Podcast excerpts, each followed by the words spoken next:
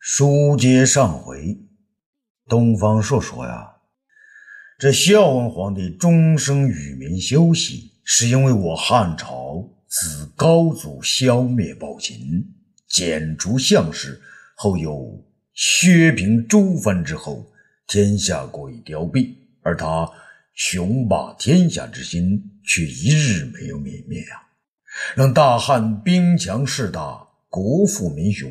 那是先皇的梦想，他将秦岭取名霸陵，意思是国不称雄，死不瞑目啊。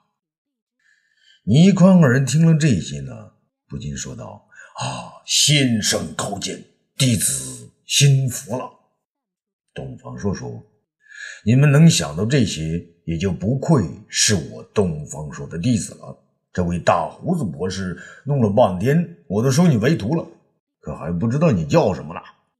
大胡子说：“啊，东方先生，弟子山阳人士，姓龚，名叫龚随，字少卿。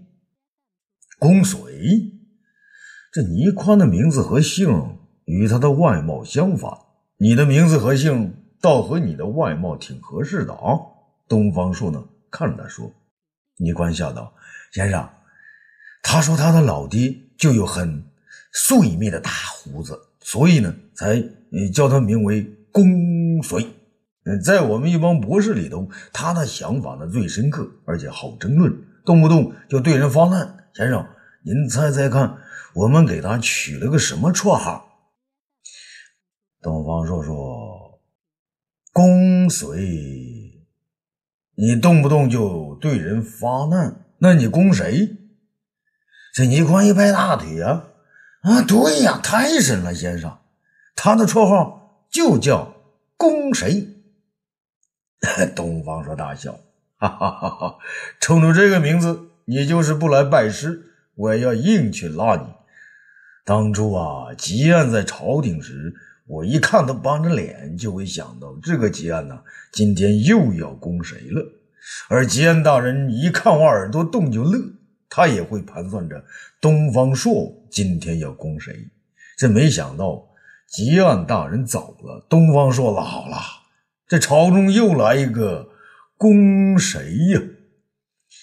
三人说笑了一会儿，钱千秋又问道：“先生，皇上让您招五个人才。”如今尚书《周礼》和《春秋》都有人了，啊，能给弟子开课了吗？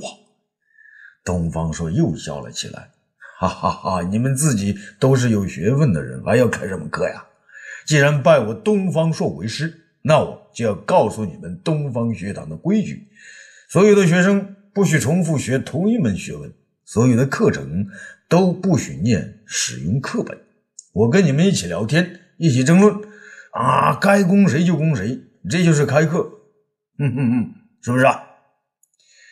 这倪宽和公随互看了一眼，不约而同的说：“哎，这样上课那太棒了。”东方朔说：“这一次不仅是我向皇上推荐人才，公孙丞相霍光还有杜周、丁义他们都在给皇上借钱，这半年期限快要到了。”我还有两个徒弟没找到呢，走，今天的第一个就是跟我到长安东市去，那儿可是个藏龙卧虎之地啊。咱们呢，找个会算卦的，研究易经，再找个呢说话顺口的，让他念诗。田千秋我看了倪宽、公随一眼，情不自禁地说：“哇，太好了，那我们走吧。”这四人一道啊，走出了金马门。师徒四人一走，留下剑声嗖嗖。这是周儿在教太子练剑，周儿教的非常认真呐。可太子看的是漫不经心，他的眼睛啊，不时的看着周儿那起伏的胸部，有些呢一马心猿。周儿纠正道：“看，向我的手看。”太子的把目光移过来，问道：“啊，师姐，你说什么？”卓儿啊，很是生气，他把剑呢往地下一扔，怒道：“你这个人，学剑不看我的手，你乱看什么呀？”太子呢有些不好意思：“哦，我没看什么呀。”朱儿嚷嚷道：“胡说，你乱看！”太子呢只好辩解：“师姐，我我我……”周儿啊教训起他来：“你这个太子，皇上说你师从什么狄山博士、石德博士，博士们是怎么教你的？孔夫子怎么说的？非礼勿听，非礼勿视，你做到了吗？”太子啊，这回眼睛里露出了敬佩的目光。师姐，这些儒家的教条你也知道？周儿呢，一甩头发，哼，你别以为我爹只教我习武，孔圣人的那一套东西，什么三从四德，我知道的多了。只不过呢，我烦那些东西，不愿意跟你说。太子呢，也将手中的剑放了下来，乞求的说：“师姐，那我们歇一会儿，说点。”读书的事好吗？周儿呢不愿意说读书，我才不干呢。那样你就成了师兄，我成了小师妹。太子啊，这时眉目含情的看着周儿，轻轻的说：“周儿，我叫你师妹，不也是很好吗？”不料周儿嗔怒起来：“胡说！除了我哥哥普留子、我新姑子，还有东方谢，那谁也别想叫我妹妹。”刘据这时不知所措，那这珠呢？用脚尖一踢，便将刚才自己扔下的剑呢捡回手中。他大声叫道：“来看剑！”说完呢，举剑就刺。刘据无奈的举剑相对，全然只是硬招啊！花开两朵，各表一枝。咱们来说一说武帝呀。这甘泉宫中，武帝端坐，闷闷不乐，深思不语。公孙贺与霍光走来，身后跟着两位中年人，一个是圆头圆脑，头上啊全是些卷毛；另一个面目很长，长相却很凶。武帝见公孙贺推荐人才来了，面上呢稍露忌色。哦，丞相霍光，你们是来给朕？见贤的么？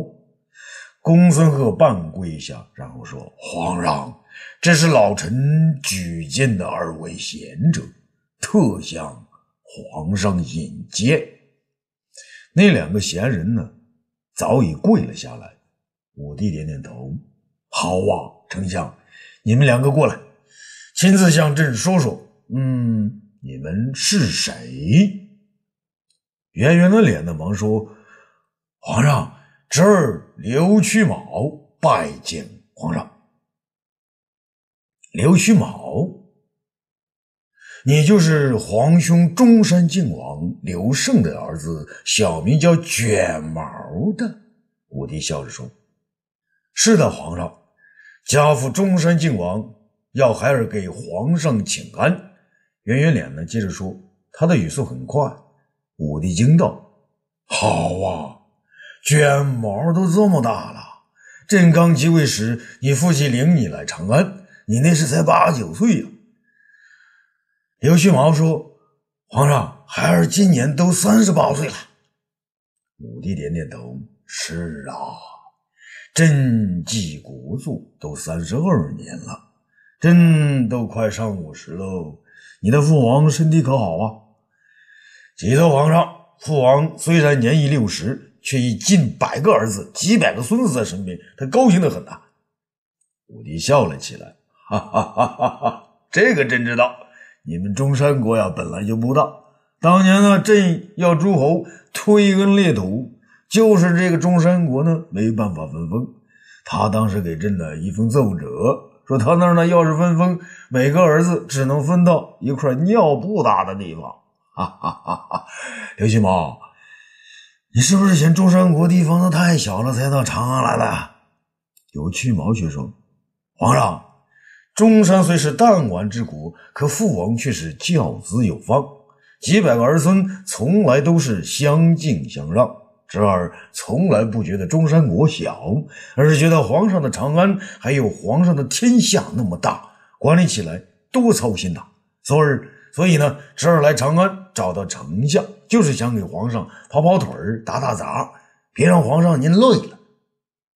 这一串话也让武帝心里开了一朵小花啊！好，好，嗯哼，就冲你这几句话，朕就留下你，朕封你为未颍都尉，你给朕丞相呢做个助手，也可以到御林军那里历练历练。刘金毛呢，急忙下跪，啊，臣谢皇上。武帝转过脸来，那这儿还有一位叫什么名字啊？你的脸好长啊！朕的脸已经够长的了，可和你一比啊，朕就好看了。你叫什么名字？长脸人说：“启奏皇上，臣姓鲍，名胜之。鲍胜之，你这个名字好怪呀！朕所用之人，残暴者如义纵张汤。”他们全都死了，你不忌讳豹子，还要圣之？难道你还不知一个豹子要付出多大的代价吗？你还要圣之？那鲍胜之毕恭毕敬地说：“皇上，臣的名字是父亲所取，在臣看来，圣之有双重意思：一是皇上说的，是有过之而无不及之意。”而另一种解法便是战而胜之。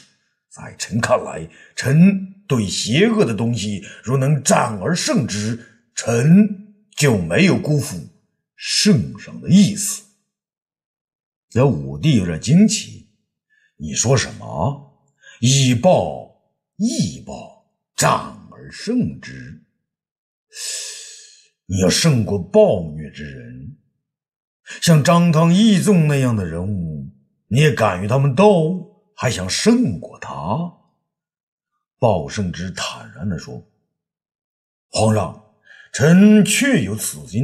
遗憾的是，臣未能与张汤、义纵同时，不能与他们分一高低。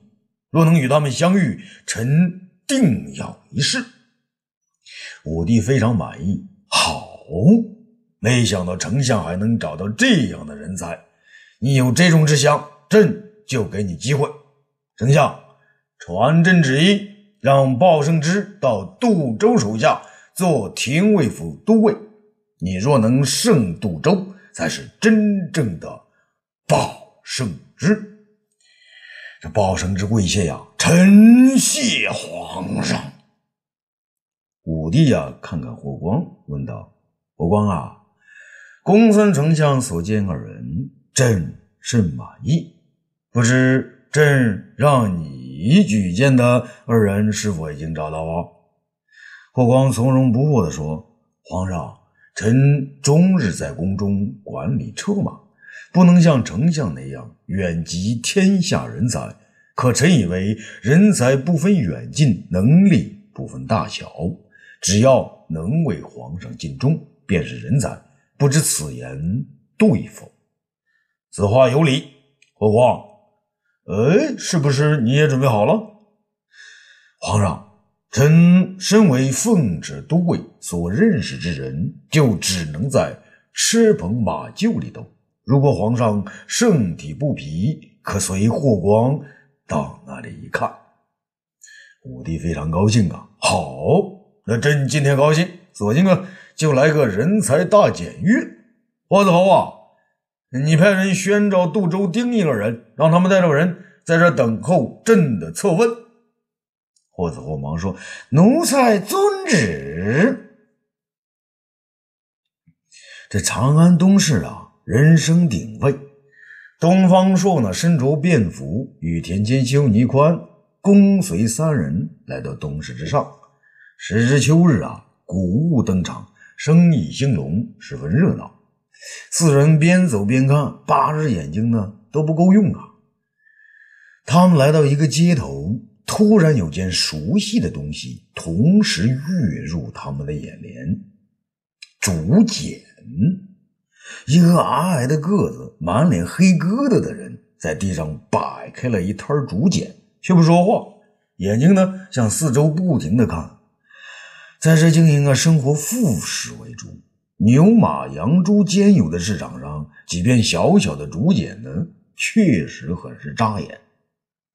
那矮个子看到东方朔等四个人个个的文质彬彬，便知道来了生意，急忙上前拦住，并一把拉住公随，大大大大大人，那那买两片，竹竹竹竹竹逐渐回回回家，嗯，你你你你你你你你叫孩子。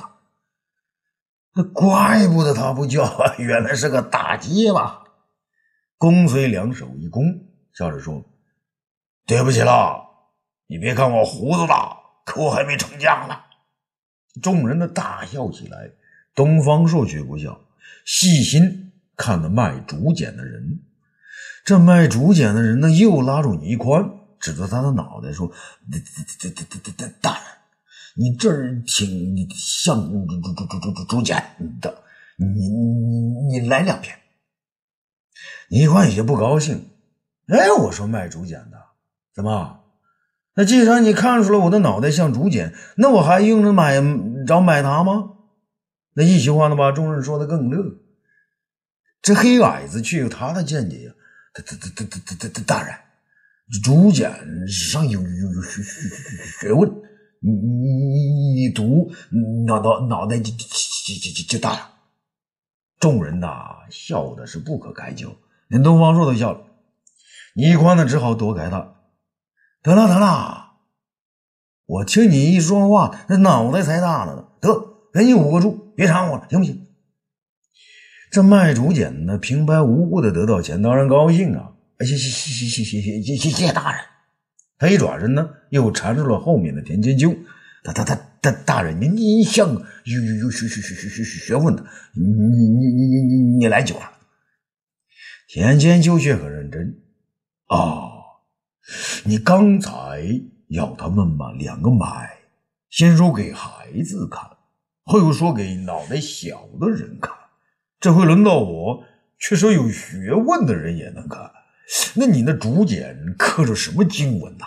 难道男女老少识字的不识字的，有学问没学问的，看了都有用？这卖竹简的来了劲儿，可可可可可可不是吗？大大大大大大大大大人，他呢弯下腰，从地上捡过一块竹简来，递给田千秋。大大大大大大大大人，您您您您您您看，这这这这再有学问，也也也也也也也也也不显得。这田千秋接接过一块竹简，向东方说亮了一下，只见上面写着“侃侃伐檀兮”。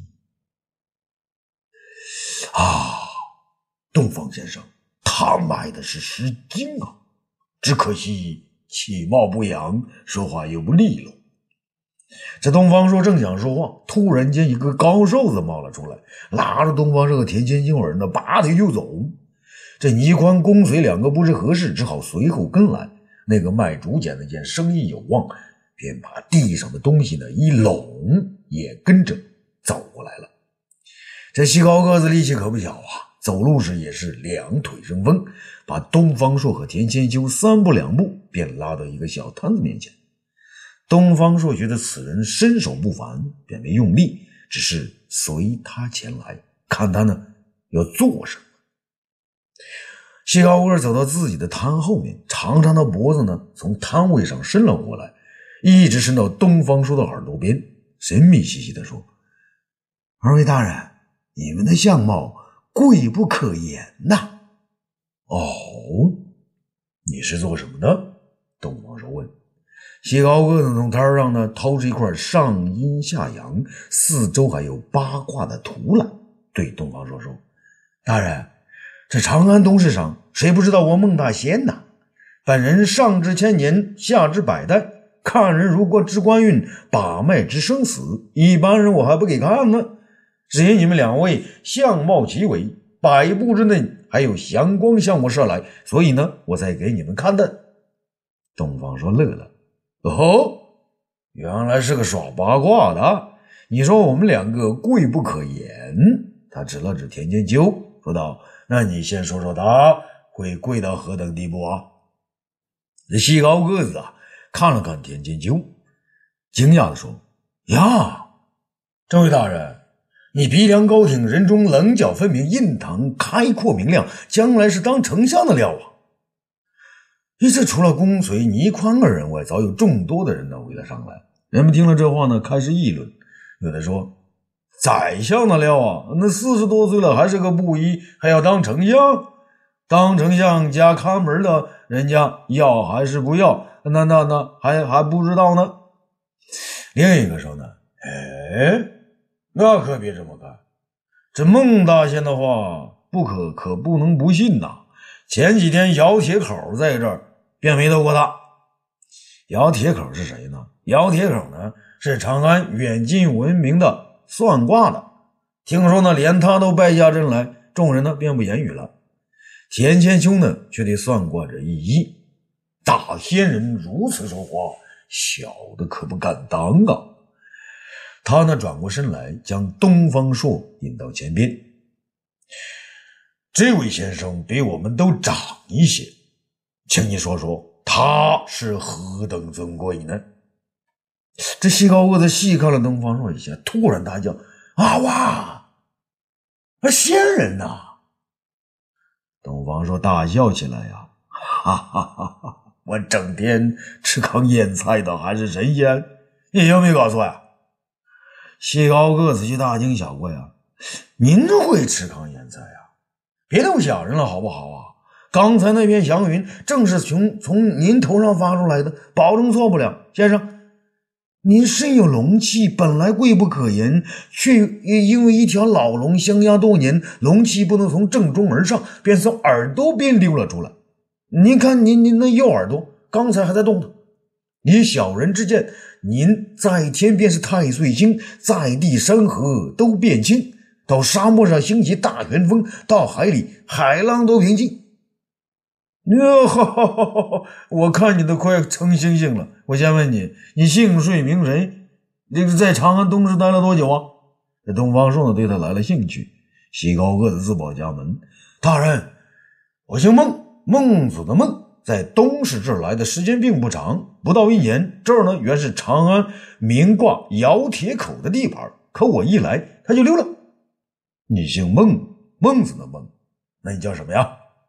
大人，按理说呢，您的道行比我深，我一说您就明白。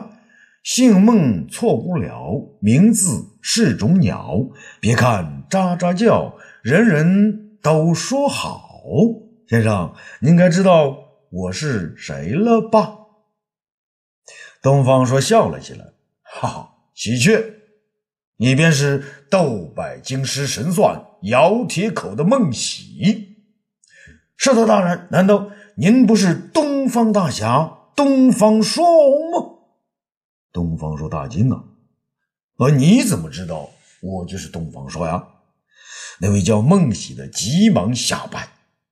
大人，小的孟喜给您请安了。